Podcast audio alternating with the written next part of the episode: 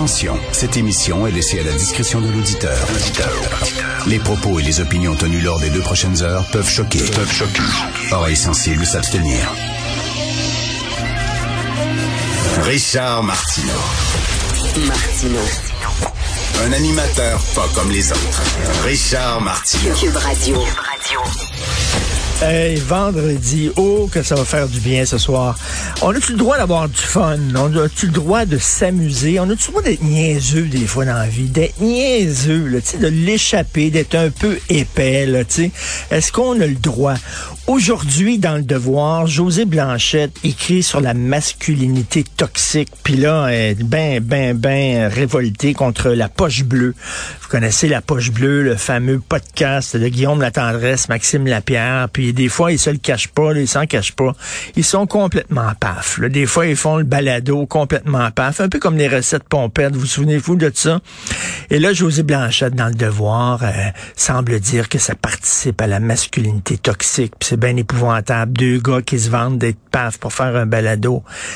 Ils font des jokes. C'est rien, rien de drôle. C'est rien de drôle. Et là, j'ai le livre devant moi, Les dessous de la poche bleue, euh, écrit par euh, Jonathan euh, Bernier. Euh, donc, et, là, les deux gars, là, la tendresse et la pierre s'expliquent en disant, ben oui, des fois, on est complètement paf, puis tout ça. Puis qu'est-ce que vous voulez? Ça arrive dans la vie, des fois, qu'on on se rencontre les deux, puis une gang de chums, puis on se met paf, puis on boit de l'alcool et tout ça. Et voilà, voici ce disent aussi. Je vais lire un extrait des dessous de la poche bleue. L'occasion est parfaite pour faire un pied de nez à l'allure coincée des médias traditionnels en cette ère du politically correct où tout le monde s'efforce de paraître plus blanc que blanc et souhaite projeter une image de lui-même qui ne reflète pas la réalité.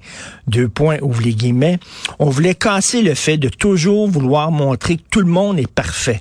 C'est drôle, on voit un paquet d'affaires dans les réseaux sociaux, mais c'est comme si jamais personne prenait une bière.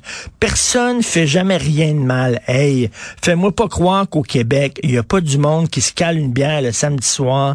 C'est un peu hypocrite, soutient Maxime Lapierre. La personne que tu vois quand la lumière rouge s'allume, c'est celle que tu rencontres quand la lumière s'éteint. Ça devrait être sensiblement la même. Il y a des gens connus que tu regardes en ondes, puis quand tu les vois en personne, tu as le goût de leur dire, tu tellement différent que tu pourrais te mettre un masque.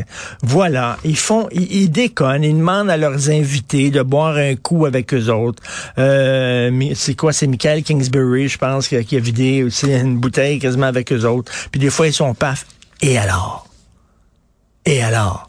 Est-ce que ça dit quelque chose sur l'homme? Est-ce que ça veut dire que l'homme est imbécile, agressif, toxique? Ça vous arrive pas? Une gang de filles ensemble le jeudi soir qui sont paf, puis qui parlent des gars, puis tout ça. Ça, c'est correct. Ça, c'est cool. Ça, c'est le fun. Mais une gang de gars ensemble un samedi soir qui se mettent pas, oh, ça, c'est toxique, c'est épouvantable. Quelle gang d'arriérés, puis tout ça.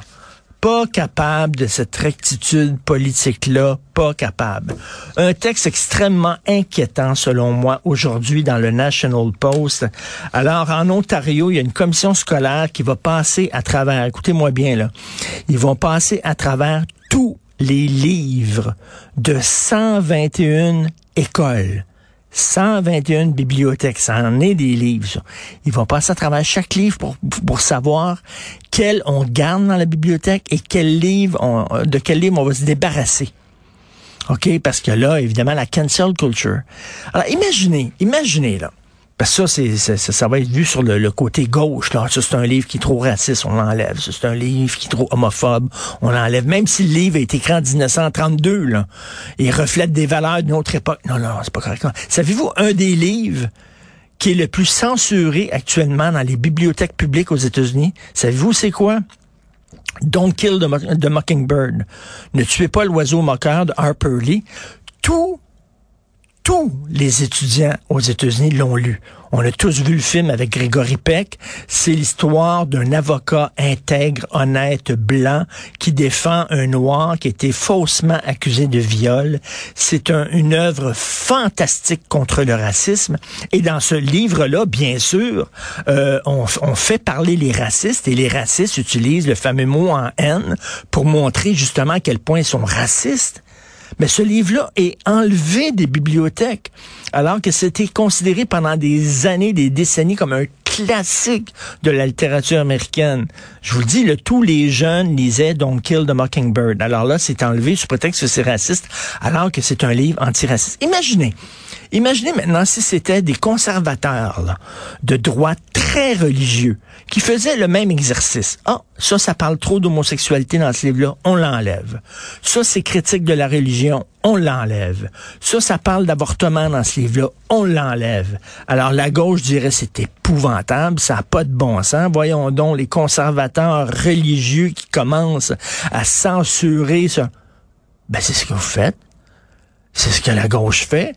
Alors si c'est pas bon pour Minou, pourquoi ce serait bon pour Pitou? C'est quand c'est les religieux qui disent ben là hein, ça critique la religion, on veut pas, on veut pas que cette pièce-là soit présentée. Rappelez-vous les filles ont soif dans les années 70, c'est une pièce féministe présentée au théâtre du TNM si je me trompe pas. Alors c'était des femmes qui euh, c'était très anti-religion, c'était très anti-catholicisme et euh, il y avait des il y avait des euh, des groupes religieux qui manifestaient devant le théâtre. Je me souviens euh, aussi d'avoir vu La dernière tentation du Christ de Martin Scorsese, le grand film euh, de Scorsese sur euh, la passion du Christ, et c'était présenté à Place du Canada. Je me souviens où il y avait un cinéma à l'époque. J'étais allé le voir. Il fallait traverser presque des lignes de piquetage de groupes religieux qui étaient contre. Et là, quand qui étaient contre ce film-là, là, quand c'est des groupes religieux qui demandent de censurer des œuvres, c'est Regarde ça. L'extrême droite. Regarde ça, la gang de religieux, puis ça. Mais quand c'est la gauche woke, ah, ça c'est correct. Ça, c'est correct. Ça, c'est pour nous autres. C'est pour améliorer les mœurs. C'est. Non, la censure n'est pas une bonne réponse. Oui, il y a des livres qui peuvent choquer, mais là, il faut remettre les livres dans leur contexte et aussi le rôle d'un artiste, je ne cesse de les répéter, n'est pas de vous flatter dans le sens du poil. Le rôle d'un artiste est de vous montrer la réalité telle qu'elle est. Et la réalité, des fois, elle est pas très belle. Des fois, il y a des zones d'ombre, de montrer l'humanité, des fois dans toute sa bassesse, dans toute sa petitesse. Ils sont pas là pour vous flatter. Orange Mécanique, un des plus grands films jamais faits. C'est un film qui est très sexiste. C'est un film qui est élevé. C'est un film qui est extrêmement violent. C'est un film nécessaire. C'est un chef-d'œuvre. Alors voilà, donc de voir qu'une commission scolaire en Ontario va commencer à demander à un comité de regarder tous les livres qui sont dans 121 bibliothèques, je trouve ça très très, très inquiétant.